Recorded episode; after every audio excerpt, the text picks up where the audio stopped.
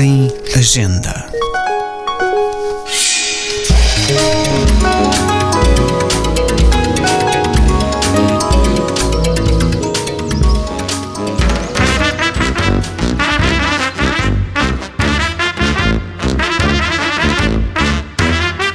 Herta Müller nasceu em 1953 no seio de uma família de camponeses, membros da minoria germânica da Roménia. Und überall, wo die Sowjets waren, war Diktatur. Und zwar die Diktatur kopiert von der sowjetischen Diktatur. Die Repressionsapparate, Polizei, Geheimdienste. O pai lutou na Segunda Guerra Mundial ao serviço das Waffen-SS e a mãe foi deportada para a União Soviética em 1945 e passou cinco anos num campo de trabalho na atual Ucrânia.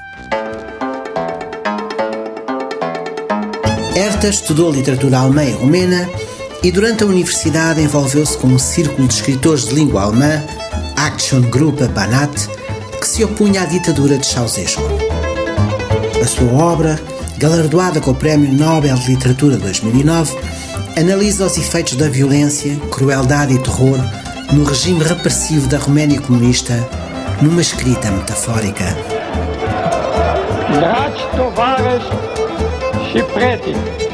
Cetățeni ai României A Socialiste. Terra das Ameixas Verdes é descrito como um romance polifónico e anónimo.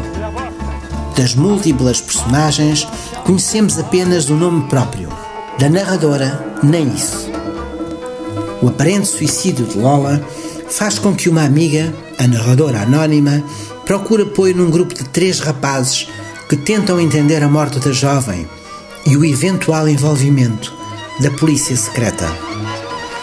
Herta Müller evoca o cotidiano de silêncio e de medo numa terra em que o ditador era conhecido por chupa-ameixas.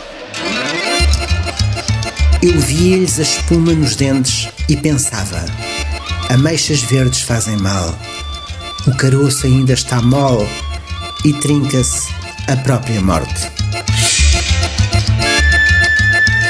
Herta Müller, A Terra das Ameixas Verdes, edições Difel. Um podcast da Agenda Cultural da Câmara Municipal de Lisboa.